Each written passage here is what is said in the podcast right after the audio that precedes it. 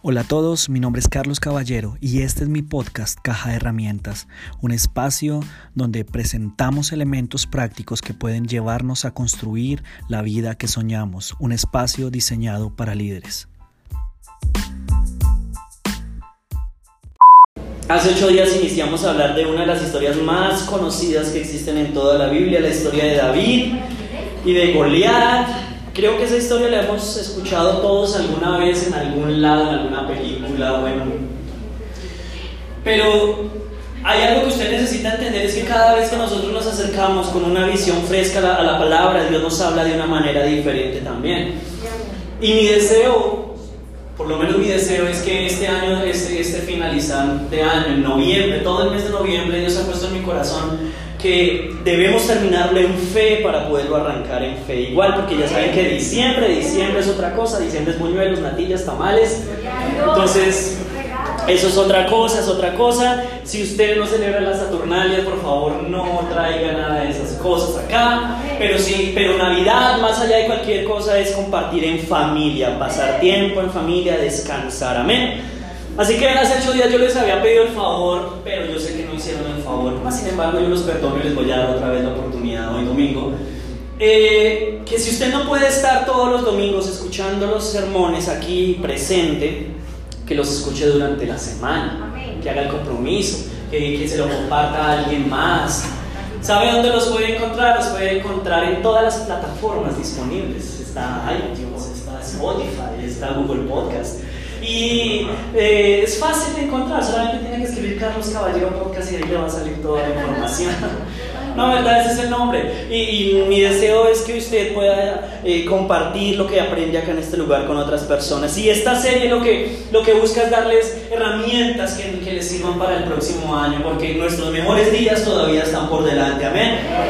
El 2020 va a ser el mejor año de nosotros. Todavía el 2019 no se compara con lo que Dios va a hacer el próximo año, pero necesitamos tener herramientas útiles para saber cómo enfrentarlo. Y en esta historia eso es lo que hemos estado aprendiendo. Y, vimos hace ocho días que Dios llamó a David más o menos entre los 10 y los 14 años. No se sabe, igual no es importante ponernos a discutir a qué edad fue que pasó, sino lo importante fue que lo llamó y David sufrió o fue... Eh, eh, pasó por un proceso que se llama el proceso de la unción. Eso fue lo que hablamos hace ocho días. Y yo quiero saber cuántos ungidos hay en este lugar. Ay, las todos los que tenemos a Jesús en nuestro corazón hemos sido ungidos, pero ahora en el nuevo pacto a través del Espíritu Santo. Amén. Y, no solamente hemos sido ungidos para creernos más que otros, sino hemos sido ungidos y apartados para una tarea en específico que el Señor tiene para nosotros. Todos tenemos un propósito en este lugar. Y si usted todavía está con vida, quiere decir que todavía tiene alguna tarea que cumplir. Si ya Dios se hubiera cansado y usted o su tarea hubiera sido terminada, usted ya estaría muerto. Pero mientras estamos vivos hay propósitos que cumplir, así que no busque morirse, hermano. El día que nos tengamos que morir será Dios el que nos lleve. De resto tenemos tarea que cumplir. Las mujeres tienen, seguir, que, tienen que seguir dando cantaleta a los esposos. Amén. Consejos, consejos sabios. Amén. Entonces, vamos a retomar desde el siguiente punto. David, perdón, Dios envía a Samuel, a Sami, a que envíe, a que unja al rey David. Y ahí es donde iniciamos la historia, porque todos soñamos, porque de hecho la serie se llama Mata Gigantes, ¿no? Y, soñamos con que el otro año vamos a derribar gigantes, pero antes de derribar gigantes hay otras cosas que Dios tiene que hacer en nuestros corazones. Así que si usted tiene que tomar apuntes, y espero que así sea, los verdaderos hijos de Dios tienen que tomar apuntes. Amén. El título de la enseñanza es Entre arpas y palacios entre arpas y palacios. Y vamos a leer el capítulo 16 del primer, libro de Samuel, versículo 13, y vamos a seguir hasta el versículo 23. Y la palabra en la que nos vamos a enfocar hoy es la palabra habilidad. En otras palabras, Dios espera que usted y yo hagamos el próximo año algo con los dones que Él ha depositado dentro de nosotros. De ahí vamos a partir, es un fondo donde se pueda leer mejor. Entonces dice la palabra de la siguiente manera, Samuel tomó el cuerno de aceite y ungió y apartó y separó a David en presencia de sus hermanos. Entonces el Espíritu del Señor vino con poder sobre David y desde ese día estuvo con él. Y luego Samuel regresó a Rama y habíamos aprendido hace ocho días que el hecho de que usted y yo hayamos sido ungidos no quiere decir que eso signifique un cambio de tarea.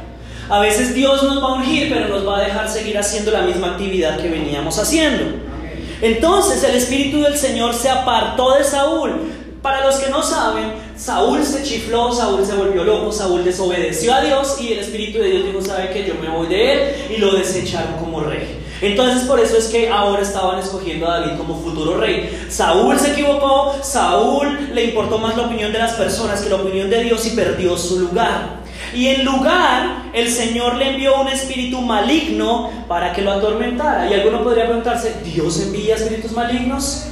No. La traducción literal lo que quiere decir es Dios permitió que un espíritu maligno viniera y lo atormentara. Y entonces Saúl se vuelve loco, Saúl se chifla y, quiero que entendamos algo acá importante. nosotros a veces creemos que el enemigo es el causante de todos los problemas que atravesamos, de todas las dificultades, pero el enemigo a veces ni siquiera tiene que atacarnos tanto porque nosotros como seres humanos somos demasiado buenos saboteándonos a nosotros mismos. Le hacemos el favor al diablo. Y eso fue lo que pasó con Saúl, porque el espíritu vino no a causa de que el enemigo se hubiera levantado, sino que Saúl tomó malas decisiones y él causó esta situación. Entonces estaban en una reunión de staff, estaban reunidos ahí con, todos en, el palacio y los servidores hablan con Saúl y le dicen lo siguiente. Sus servidores le dijeron, como usted se dará cuenta, un espíritu maligno de parte de Dios lo está atormentando. Así que ordene su majestad a estos siervos suyos que busquen a alguien que sepa qué. Tocar el arpa. No, no se vayan a olvidar de esa frase. Así, cuando lo ataque el espíritu maligno de parte de Dios, el músico ¿qué va a hacer? Tocar. Y su majestad se sentirá mejor. Bien, le respondió Saúl, consíganme un buen músico y tráiganlo. Y uno de los cortesanos sugirió, conozco a un muchacho. Pero miren que es lo triste de todo, que ni siquiera se sabía, otra vez, dos capítulos y todavía no se sabe el nombre de quién estamos hablando. Otra vez, ignorado por la familia, ignorado por todos, ni siquiera sabían que se llamaba David. Pero ¿sabe cuál es la buena noticia? Que aunque la gente nos ignore, Dios sí sabe quiénes somos y Dios sabe dónde encontrarnos. Amén. Tenemos identidad en Él, somos amados por Dios. No importa que su familia no le dé herencia, nosotros somos herederos del reino de los cielos. Eso es lo de menos. Amén.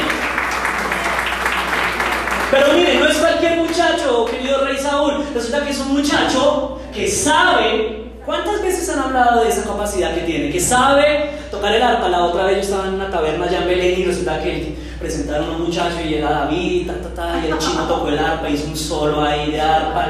Chino sabe tocar, Chino sabe tocar rey, ¿por qué no lo traemos para que él sea el que, el que venga? Y no solamente sabe tocar el arpa, sino que es valiente. Y no solamente es valiente, es un hábil guerrero. Y no solamente eso, sino que sabe hablar y también es de buena presencia, como todos los hombres que hay en esta congregación. Amén. Lo más triste es que ninguna mujer dijo amén. No, es bueno tener una autoestima sano por lo menos los hombres. Además, el Señor está con él. Su padre es Isaí, el de Belén.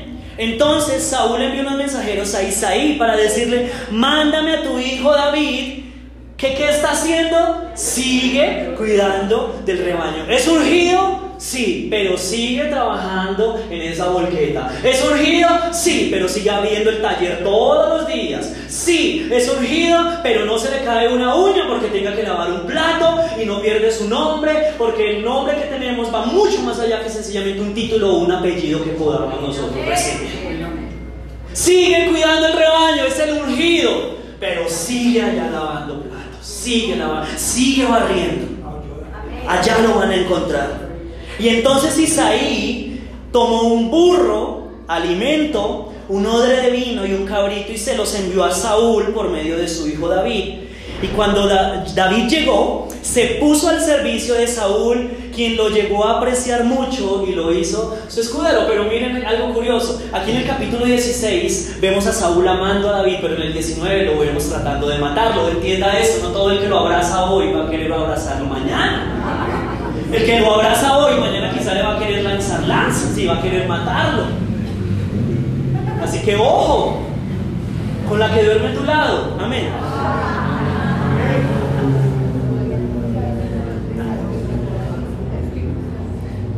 Ya, ahora sí. Luego Saúl le mandó este mensaje a Isaí, permite que David se quede a mi servicio, pues me ha causado muy buena impresión. Y cada vez que el espíritu de parte de Dios atormentaba a Saúl, David, ¿qué hacía? No, no dice tocaba, lean bien. Tomaba el arpa y luego... Y la música Mira el poder que hay detrás de la música y algunos de ustedes todavía no cantan en el tiempo de alabanza. La música calmaba a Saúl y lo hacía sentirse mejor y el espíritu maligno se apartaba. Entonces todos queremos llegar a la parte en que David mata a Goliat y vamos a llegar, en dos domingos vamos a llegar ahí. Vamos a llegar y vamos a matar a Goliat, pero antes de que David matara a Goliat hay un relato de por medio. En otras palabras, como alguna vez lo escuché, antes de toda gloria hay una historia. Pero nosotros queremos la gloria sin la historia. Y como yo les decía, acá en este relato hay cuatro cosas, algunas son explícitas y otras implícitas, cuatro cosas que usted y yo tenemos que hacer el próximo año para desarrollar y crecer en nuestros dones, en nuestros talentos, en nuestras habilidades, si queremos ver un año totalmente diferente. Yo quiero que le pregunte al que está a su lado, dígale, ¿usted está creciendo en sus dones y talentos? Y si le tiene confianza, dígale, o solo la barriga le está creciendo. Las mujeres se deleitan mirándonos y diciéndonos eso a nosotros, ¿no? Yo le pregunto ahora, ¿usted conoce a alguien habilidoso, talentoso, bueno en algo? Levante la mano los que conocen a alguien así. Que no sea usted mismo, no sea tan orgulloso y ¿Usted conoce a alguien tan talentoso que el talento se le sale por las fosas nasales, que no hay papel higiénico suficiente para contener todo el talento que se le riega? ¿Si conoce a alguien así? Súper talentoso, inteligente, tiene gracia de Dios, eh, más o menos como están viendo aquí adelante, más o menos háganse una idea. alguien así que usted dice, este de verdad tiene algo especial de parte de Dios. ¿Usted conoce a alguien así? Amén. Se supone que los esposos deberían decir, obviamente mi amor eres tú. Y las mujeres deberían haber tenido como primera opción a sus esposos. Amén. Pero la mayoría de nosotros tenemos un problema y es que creemos que porque alguien tiene dones y talentos, no necesita desarrollar los dones y talentos. Entonces ninguno de nosotros se impresiona con Cristiano Ronaldo en el entrenamiento. Queremos ver a Cristiano Ronaldo haciendo goles en los partidos. Porque a nadie le interesa la, la historia, todos queremos ver la gloria. Todos queremos ver el resultado del talento, pero no queremos ver el proceso que hay detrás del talento. Y, antes de que David matara a Goliat, él tuvo que desarrollar sus habilidades. Porque usted se va a dar cuenta que sin esas habilidades nunca hubiera podido llegar a enfrentarse a Goliat y nunca hubiera tenido la capacidad de derrotarlo. Así que Dios nos ha ungido a todos los que estamos en este lugar. Eso es una verdad, eso no lo podemos cambiar, pero la unción es una llenura que viene sobre nuestras vidas, pero esa llenura deja un depósito. Y nuestra responsabilidad es desarrollar lo que Él ha dejado dentro de nosotros, depositado. Porque si no lo desarrollamos, nunca vamos a ver gigantes caer.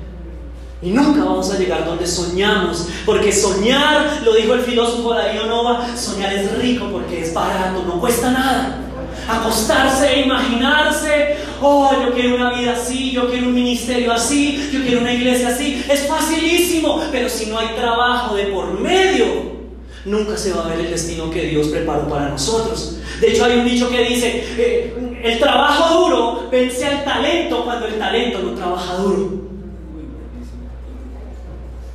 Y aquí yo sé que para el 2020 tenemos una cantidad larguísima de sueños. Pero si nosotros no desarrollamos lo que Él ha puesto dentro de nosotros, todo se va a quedar en sueños y suspiros.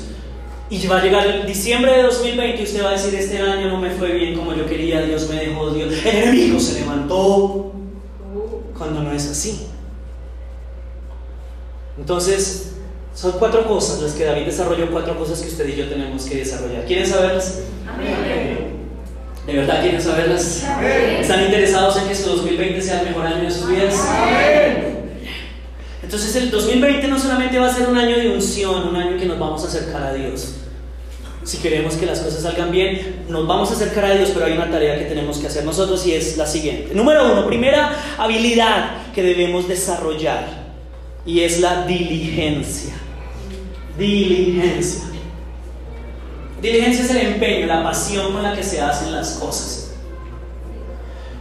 Pregúntese lo siguiente, ¿cuántas horas tuvo que haber ensayado David para que David fuera la primera opción que se le vino a la mente de todos los músicos que existían a ese siervo de Saúl? ¿Qué tan bueno era David para que ni siquiera la Biblia no dice, tengo tres opciones?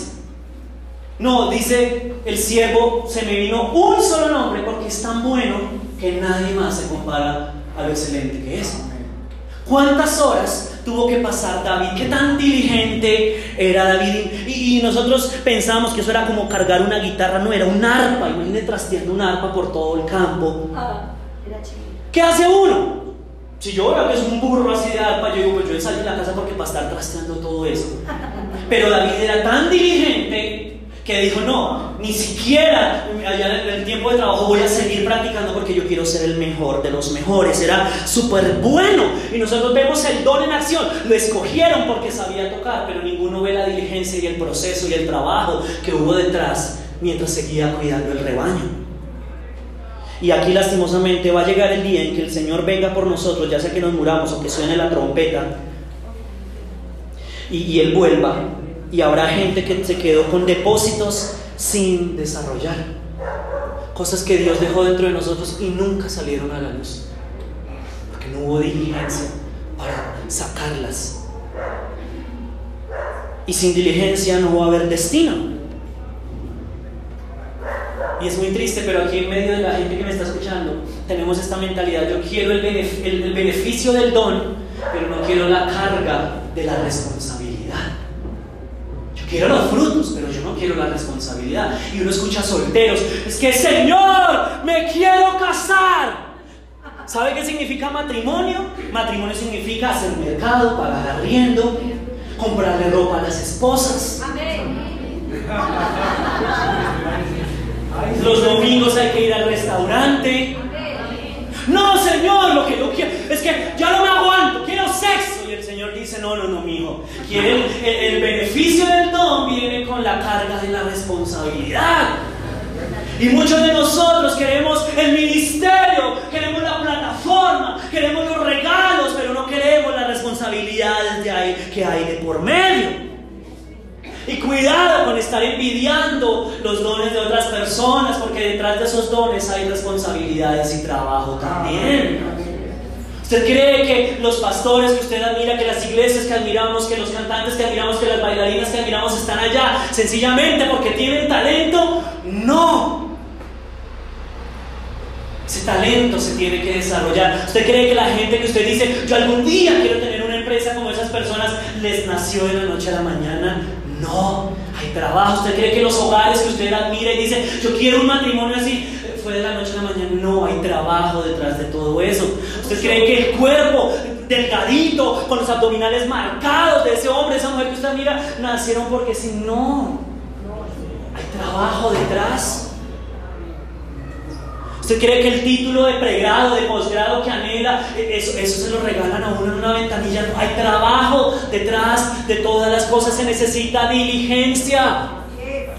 Pero muchos de nosotros queremos el fruto, queremos la recompensa, pero no queremos poner diligencia. Y yo creo en el poder de la oración, yo soy el primero que cree, pero a veces la oración necesita acción de parte de nosotros. Y muchos lo que hacen es lanzar una oración, actúo en fe. pero no es más sino excusas para no ser diligentes y ser perezosos. Ya comenzaron a carraspear, amén. Dios me da los dones, ¿cuál es mi tarea? Desarrollarlos. Yo creo personalmente, personalmente lo creo. Esa área de mi autoestima está sana, yo creo que tengo el don de predicar. Yo creo que lo tengo. Pero uno podría decir, ah, bueno, ya que prediqué y me fue bien, entonces hasta ahí ya. Ya soy predicador a las naciones, ya. Que me pare el diablo, no va a poder. Hoy en Suacha, mañana desde cualquier parte del mundo, allá voy. Al infinito y más allá. No. El hecho de que yo tenga un don de predicar me obliga a todas las semanas tener que cavar y cavar y cavar más profundo. Porque lastimosamente hay gente que tiene que predican, pero solamente dicen cosas. Pero un verdadero predicador tiene algo que decirle a la gente de parte de Dios. Y eso no sale. Ah, ¿Usted cree que a mí los sermones me llegan en un camión todas las semanas? De ser mi entrega para el sermón del próximo domingo, don Carlos para uno poderle dar algo que usted salga diciendo de acá. Como dijo alguien la semana pasada, me dijo a la salida, ese sermón que usted predicó este domingo es el mejor sermón que le he escuchado en toda la. Que alguien diga eso, detrás de eso hay trabajo. Coger una Biblia, hay que leer, hay que estudiar y no el sábado en la noche. Desde el domingo que yo me bajo de acá, ¿por qué las series son tan chéveres? Porque le dan una idea global que usted está masticando todo el mes. Y para ustedes es espectacular, porque ustedes estamos hablando de David, pero el que se está matando la cabeza semana tras semana soy yo, diciendo, ¿por qué les dije que íbamos a hablar de eso? Dios mío, era lo que les voy a decir el otro domingo. Detrás de toda una buena predicación, de una buena predicación, hay trabajo. Detrás de una buena coreografía, hay ensayo. Detrás de un tiempo de ministración hay ensayo y oración y búsqueda del Señor. Detrás, es que el diablo se está llevando a los niños de la iglesia. No, si usted no planea las clases y si no son cosas atractivas para los niños, obvio no van a venir. Es que nadie entra a mi negocio. Pero si usted no es excelente en lo que hace, si no es dirigente, eso no es abrir un local y poner una silla así. Dios me va a bendecir. No, Señor. Ato, arrebato y desato. No. Se llama diligencia. Y a mí me toca semana tras semana. Lady me ha visto hasta tarde. Estudie, estudie, prepare, pregunte, cambie. Y si usted quiere fluir en el 2020, le va a tocar coger una pala y empezar a acabar y acabar y acabar y acabar y ser dirigente para desarrollar lo que Dios ha depositado. Soy cristiano, me merezco cinco este, en este semestre. No, amigo, le va a tocar estudiar y como es cristiano, le va a tocar dar ejemplo. Es que quiero prosperar, le va a tocar ser honesto en su trabajo y dar las vueltas completas, así sean 50 pesos. Qué buen sermón, sí,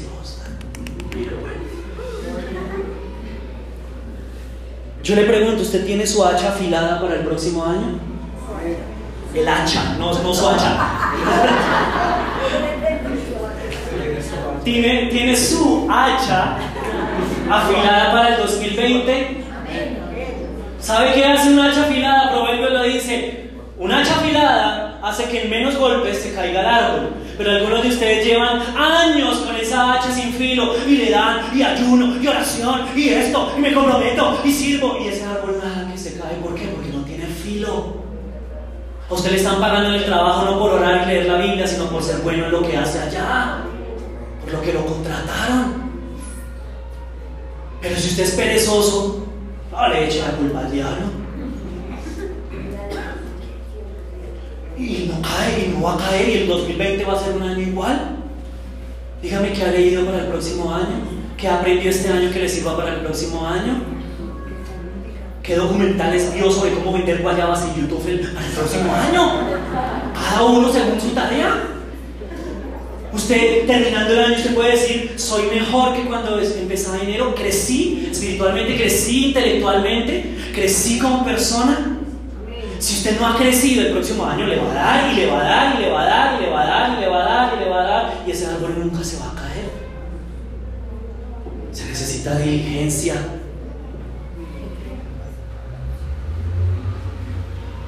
¿Usted cree que David fue elegido por Saúl porque amaba a Dios? no lo dice. La Biblia dice que David fue elegido porque en más de una ocasión dice porque sabía tocar el arpa. Ahí no dice y fue elegido para estar delante de Saúl porque era el que más oraba. Ahí no dice eso. Yo sé que eso les puede molestar a algunos, pero la Biblia no menciona eso. Y muchas veces nosotros nos conformamos con ofrecerle a Dios cosas mediocres.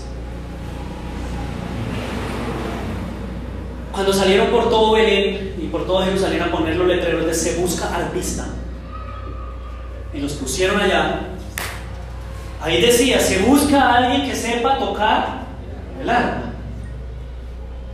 Cuando ponen el letrero en Computrabajo, se busca contador que sepa llevar las cuentas.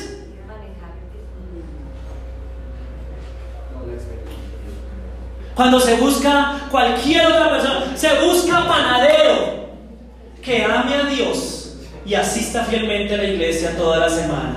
No importa si se le quema el pan. Aquí nos interesa que amen a Dios. ¿Usted cree que alguna empresa va a hacer eso? No, lo escogieron porque era bueno tocando el arpa. Y en el versículo 16 dice eso rápido, ahí dice, eh, ah, busque a alguien que sepa tocar el arpa, ya. No dice que sepa orar, que sepa tocar. Versículo 17. Bien, le respondió Saúl, consíganme un buen músico, no dice consíganme un buen ayunador. Consíganme alguien que sepa tocar, que toque bien, no que ore bien. Y si usted quiere el otro año fluir de verdad en bendición, se va a tener que poner las pilas y ser diligente en lo que Dios ha depositado. Número dos, no solamente se necesita diligencia. Esto, lo que les voy a decir, le, sube el listón todavía más. Se necesita excelencia.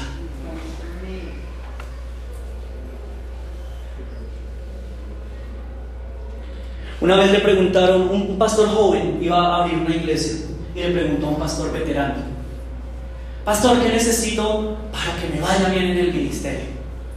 Y el pastor anciano llegó y le dijo, ¿sabe qué necesita? Necesita amar a Dios y predicar la Biblia.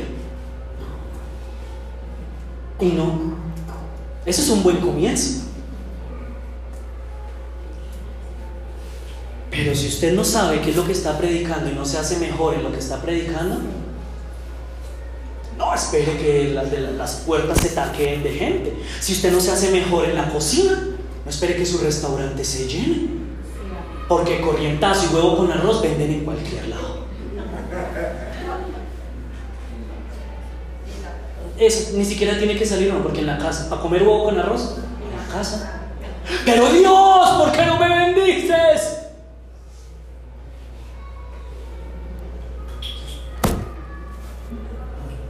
Hay que seguir creciendo en amor. el pastor joven pensaba, pero yo también tengo que seguir creciendo en el arte de predicar. ¿O cuántos de ustedes disfrutarían un pastor que se pare a predicar un sermón que no se sabe que no estudió? ¿Cuántos de ustedes irían a donde un doctor que, cuya última actualización fue en 1975 y le va a hacer a usted una cirugía plástica?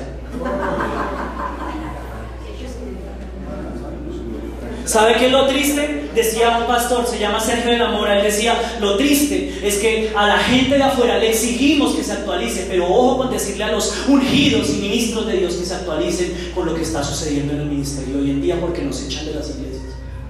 De la misma manera que le exigimos al panadero y al cocinero y al doctor que sean mejores, nosotros como hijos de Dios tenemos que dar ejemplos siendo excelentes en todo lo que hacemos.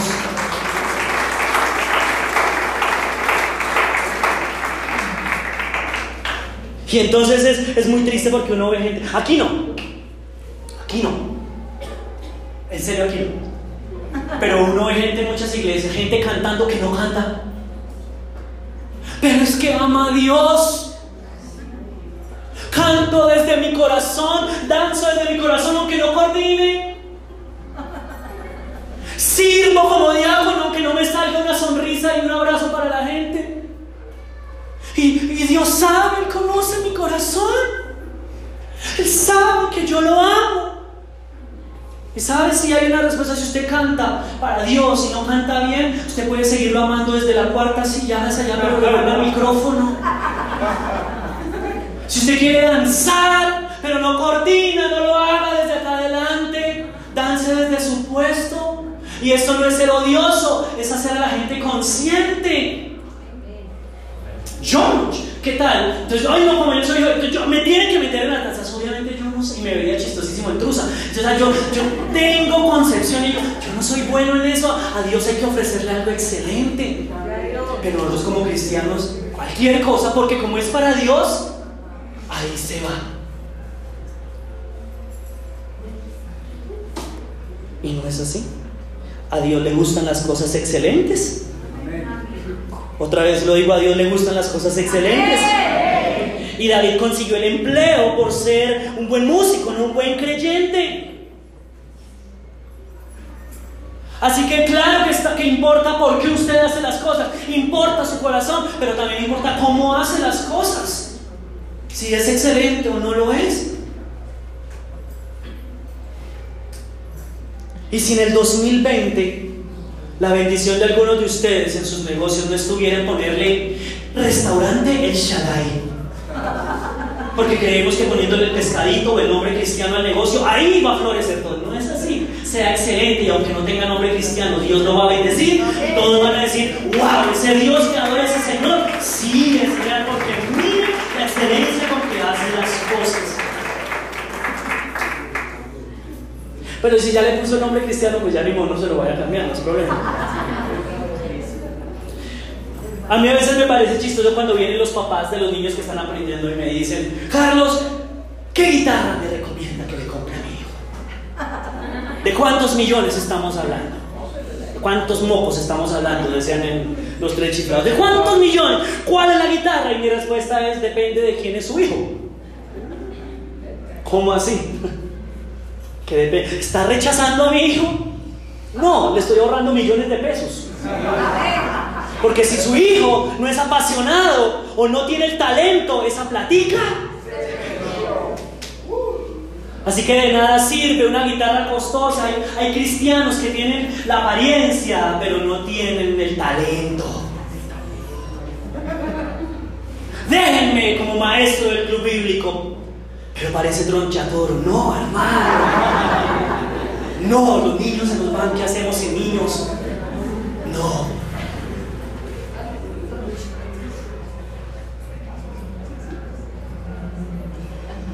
En la iglesia abunda el conocimiento, pero falta la excelencia.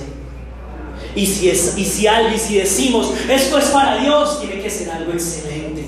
Si usted tiene un taller de carros, no puede haber un taller de carros como el suyo en todo el barrio. Si alguien reparte gas por ahí, en algún lado, nadie puede ofrecer los precios que ofrece esa persona, la puntualidad, la excelencia, el servicio, el trato. Si usted cose ropa, nadie tiene que ser mejor que usted cosiendo ropa en todo el barrio. No es que hoy le puse un botoncito de pescado, no. La excelencia se va a medir en que cuando la gente se compra eso, no se le ropa. Si usted maneja, usted va a ser respetuoso en el tráfico. Dios te bendiga. Sigue.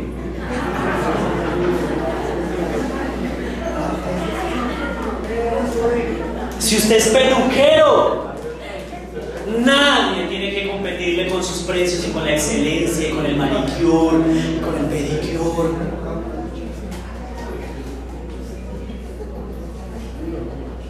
Si usted es contador, antes de que se pierda plata, tiene que haber más plata cada vez que le piden cuentas.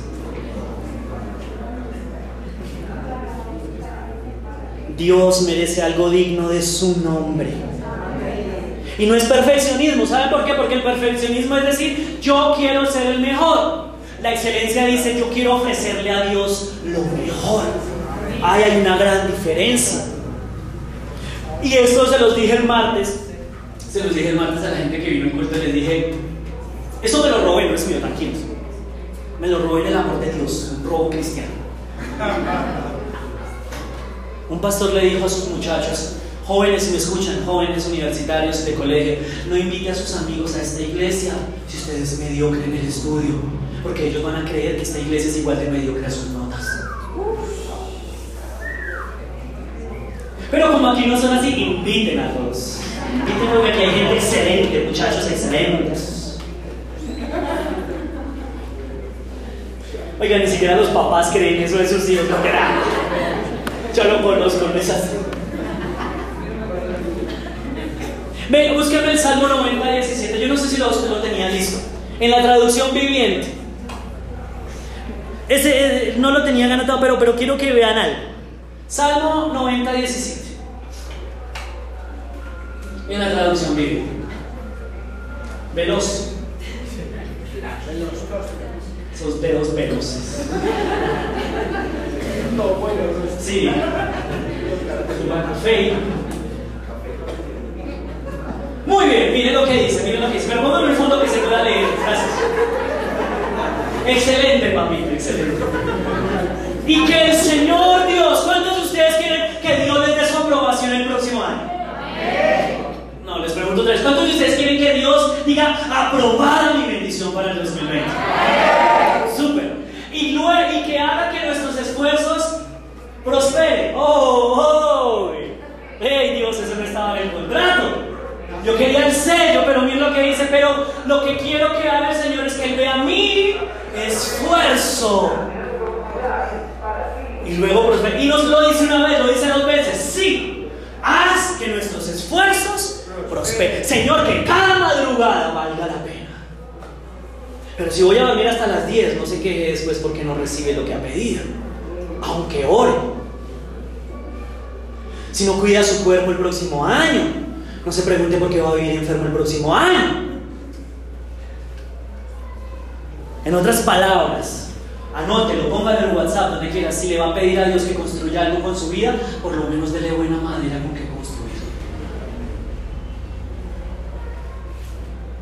Señor, yo este palacio de Barbie para el próximo año con mi vida. Y le pasa palitos de paleta, papi. Mira el matrimonio que quiero para el próximo año. Mira el esposo que quiero. Pero no se hace respetar, señorita. Le está pasando palitos de paleta. Señor, mira mi proyecto financiero para el próximo año. Quiero que me bendigas muchísimo. Aquí está mi palacio. Pero no he aprendido a diezmar del mínimo. Palitos de paleta. Amén. Quiero graduarme con honores. Pero no quiero tener que trasnochar estudiando. Palitos de paleta. Dame tu aprobación, Señor, pero haz que mis esfuerzos. ¿Ustedes saben quién es Martin, Luther King? ¿Sí lo escucharon alguna vez? Un predicador que, que él, murió por defender los derechos civiles de los, de los afroamericanos. Y él dijo lo siguiente, era, era pastor también. Mira esta frase, mira esta frase. Si un hombre es llamado a ser barrendero, debería barrer las calles, incluso como Miguel Ángel pintaba, o como Beethoven componía música, o como Shakespeare escribía poesía. Debería barrer las calles también, que todos los ejércitos del cielo y la tierra tengan que detenerse y decir, aquí vivió un gran barrendero que hizo bien su trabajo. Tremendo. Excelencia. Diligencia y número tres, singularidad. Versículo 18. Hay detalles que cuando uno lee la Biblia los pasa por alto, no se fija lo que dice por estar leyendo las carreras. Pero miren que acá hay algo bastante curioso en la descripción de David. En la hoja de vida dice lo siguiente. Habilidades de David. Fortalezas. Sé tocar el arpa. Siguiente fortaleza. Soy valiente y soy un guerrero. Ahí hay algo que no cuadra. ¿Ustedes se acuerdan de Plaza Sésamo? Había una canción que decía, uno de nosotros es diferente a todos los demás. Iglesia,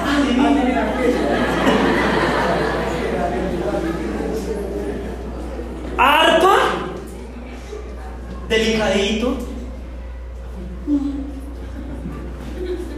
¡Ay, guerrero! Uy, se asustó. Ah, ah, ah eso, eso no cuadra.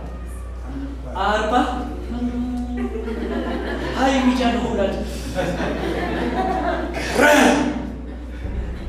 Parece que las dos cosas no van juntas. O sea, haga de cuenta que hay un tipo musculoso acá. ¿Cuáles son sus pasatiempos? Mi, pasatiempo más chévere es bailar ballet, una cosa así. Sí, sí, sí, ve, ¿sí ve el problema? Una cosa no va con la otra. Y aquí vemos dos habilidades totalmente opuestas. Soy artista, pero por este lado. Pero cuando uno se pone a mirar la historia de David, se da cuenta que ambas habilidades las necesitaba. Aun cuando se veía esa mezcla rara, y estoy hablando de usted, que usted a veces dice, ¿y esto qué? ¿Qué, tengo que ser así? ¿Esto para qué le va a servir a Dios?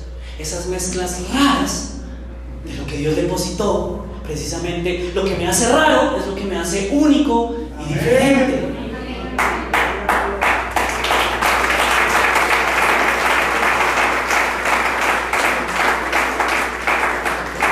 Y las cosas que usted dice, ¿por qué Dios me hizo tan tímido?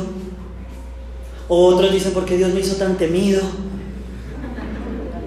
Dios las usa para posicionarnos. Piensen esto, que David pudiera llegar a matar a Goliat. Todo partió desde que era buen arpista. Porque si no hubiera sido buen arpista, nunca hubiera podido enfrentarse a Goliat más adelante. Se necesitaban las dos cosas. ¿Qué hubiera pasado si David hubiera ido a enfrentar a Goliat solamente siendo arpista? lo mata. Sin cuerdas, con el arma muriendo, lo hubiera matado. ¿Y qué hubiera pasado si David solo hubiera sido el hábil guerrero? Nunca hubiera entrado a servirle a Samuel. Y tampoco se hubiera enfrentado a Goliat. Las diferencias, las cosas que usted dice, yo por qué tengo que ser así, son las cosas que Dios utiliza para abrirnos las puertas que necesitamos atravesar. Y si yo me pusiera a contarle, yo hubiera dicho, yo nunca hubiera sido predicador porque yo en el colegio lo que estudié fue teatro. Y todos mis compañeros varones se burlaban de mí porque yo estaba en teatro con las niñas. Y a mí me enseñaron a bailar ballet y un poco de cosas. Y yo orgulloso con mi truza y todo. En serio, no tengo fotos, no tengo cómo probarlo, pero estoy totalmente convencido de lo que digo. Pero la gente se burlaba y, yo decía, pero a mí me gusta el teatro, a mí me gusta la payasada, a mí me gusta. Se nota, ¿no? Hoy en día se nota y uno entiende por qué. Pero a mí me despreciaron, se burlaron de eso y la gente me decía, nunca le va a servir para algo bueno. mi profesor, el que yo más admiré en el colegio, me dijo, usted estudiando teatro, usted no va a servir para nada, no va a pasar a ninguna universidad. Y luego para completar voy a estudiar filología, que algunos ni siquiera saben qué es eso. Y uno diría, bueno, pero teatro más filología, ¿qué tienen que ver con la predicación? Eso es como el tomate con el azúcar, no van juntos. Pero hoy mirando, yo digo, esas cosas que parecían raras, me dieron las habilidades necesarias para pararme acá y hablarle bien a la gente y para saber cómo expresarme delante de la gente. Eso que se veía raro, esa mezcla de teatro con filología, eso que tiene que ver, mire hasta dónde me sirvió y hasta dónde me ha traído. Y Dios lo hizo a usted así como es, porque así es que usted va a ser eficaz. Es que me hizo inseguro. Perfecto, porque eso lo va a hacer dependiente de él todo el resto de su vida. Ah, pero es que porque el Señor me hizo con esta familia, con esa, esa, esa, crianza tan difícil. Perfecto, esa crianza, esas historias que usted tiene le van a servir como testimonio para bendecir a otras personas más adelante. Ah, pero porque yo tengo estas luchas internas y estos conflictos. Hermano, Él está permitiendo eso para que usted le pueda enseñar a otras personas. Nada se desperdicia en las manos de Dios.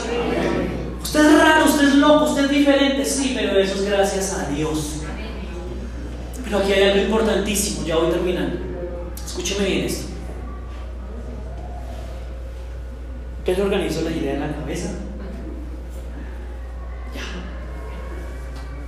Lo que usted es, lo que usted es, es el regalo de Dios para usted. En lo que usted se convierte, es su regalo para Él. Lo que usted es es el regalo de Dios para usted. Pero lo que usted se convierta es su regalo de vuelta Dios. Y si a usted no le gusta cómo se está viendo el regalo en este momento, hay que revisar.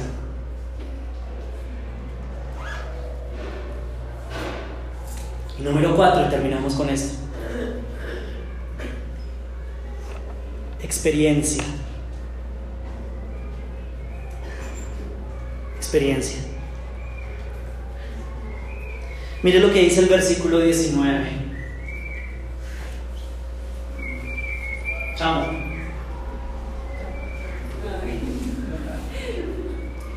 Mire lo que dice el versículo 19. Entonces, Saúl envió unos mensajeros a Isaí para decirle, mándame a tu hijo David, el que cuida del rebaño. ¿Pero por qué? ¿Cómo resultó ahora guerrero, músico y pastorcito de ovejas? Y lo mandó a buscar. No, no, váyame lo busca en el Bogotá Gospel, que allá está. Váyame lo busca en el campo de batalla, allá entrenando. Mande a buscarlo, porque él está cuidando el rebaño. Dios usa todo lo que nosotros vivimos cumplir el propósito que tiene con cada uno de nosotros también. Para llegar donde Goliat tuvo que limpiar ovejas, bañarlas, cuidarlas. Eso no es una tarea fácil. Yo nunca lo haría. Creo que Dios a mí me dio esas habilidades montañesas y rupestres y salvajes. No soy un hombre salvaje. Yo soy una flor del campo, sí.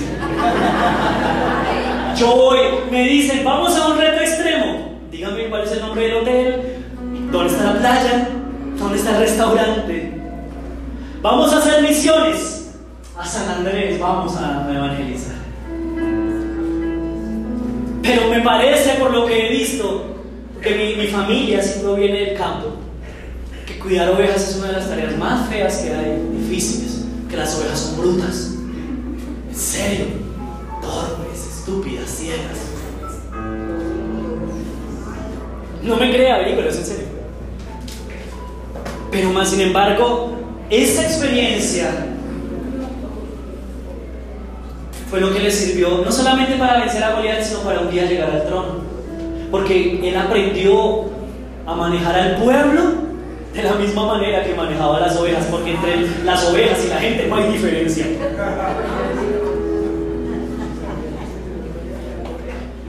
Algunas veces nuestros hijos parecen esas ovejas, torpes, ciegas, sordas. A veces los empleados que tenemos son así, nuestros compañeros de trabajo, la gente es así, son ovejas. Y miren, lo que David expresó quizá alguna vez fue lo que Dios utilizó para posicionarlo donde años después. Y, y aún más que eso, David escribió la mayoría de sus salmos mientras estaba cuidando las ovejas. Dios, en las manos de Dios, todas las experiencias, buenas y malas que hayamos vivido, Él las usa para cumplir su propósito en nuestras vidas. Y yo ayer no le pregunté a Lady lo que voy a contar, pero no la voy a avergonzar, pero sí sirve para ejemplificar así. Cuando Lady salió del colegio, al igual que muchos de los muchachos que salen de aquí del colegio, el deseo de ella era ir a la universidad. Y se presentó a la universidad y no pasó. Pero surgió una oportunidad de estudiar en canción, Instituto Canción. Y pues ella entró a estudiar allá, pero ella no se sentía satisfecha, no se sentía plena. Pero Dios utilizó canción para ir formando su carácter y el don y el talento que ella tenía.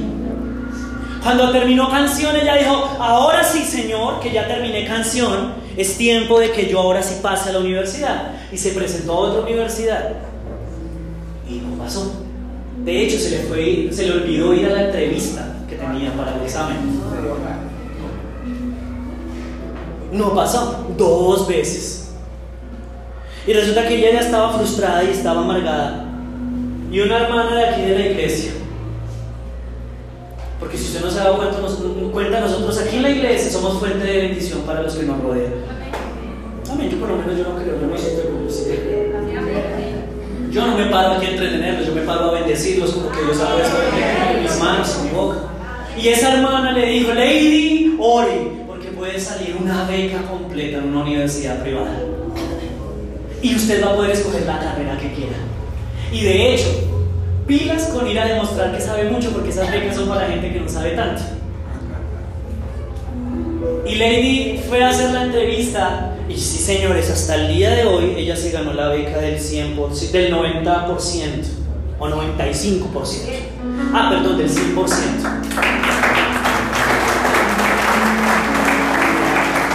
No, pero ese aplauso está mediocre. Alístelo para esto.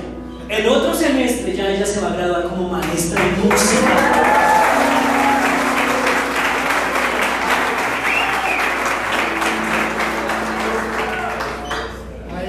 Maestra. Y obviamente estoy ganando puntos contigo. Testimonio no es gratis. Pero si usted se pone a mirar en retrospectiva, el rechazo de la primera universidad fue lo que la trajo hasta este momento donde se encuentra. Lo que un día se sintió como rechazo y como que una puerta se cerró, fue lo que Dios dijo, no, no la quiero tener allá, yo le quiero regalar una completa. Y algunos de nosotros nos quejamos de ¿por qué tuve que vivir esto? ¿Por qué tuve que atravesar esto? ¿Sabe qué? A los que amamos a Dios, todas las cosas nos ayudan para bien.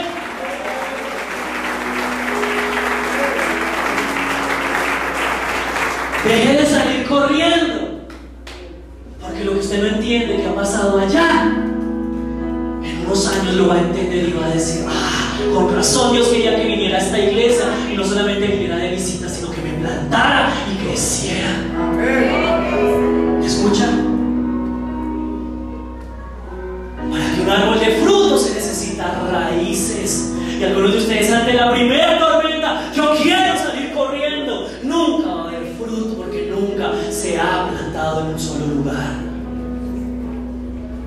Si los que estamos casados nos quisiéramos separar cada vez que nos peleamos, ¿cuántos matrimonios estarían existentes todavía? Por lo menos el mío sí, porque yo aprendí a bajar la cabeza y yo respeto lo que digo. La maestra. Maestra.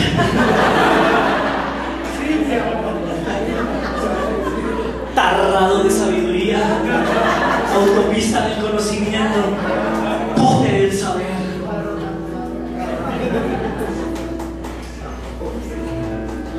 la, frase que decía Dios toma, y termino con esta, creo que se de por favor.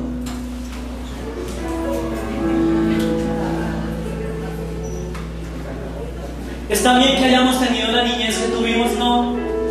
Está bien que nos hayan faltado oportunidades, no. Está bien lo que nos hizo esa persona y nos dañó y nos lastimó, no. Está bien que hayamos tenido que atravesar escasez durante muchos años, no. Está bien que nuestro esposo, nuestra esposa se hayan ido, está bien que nuestros hijos sean difíciles, no. Está bien que nos rechacen, no, pero mire lo que dice esta frase, yo quiero dejársela a ustedes para el final. Dios toma todo lo vivido en el pasado, lo empareja con la fidelidad y el compromiso presente y lo usa para cumplir su propósito futuro. Cierre sus ojos, por favor, un momento.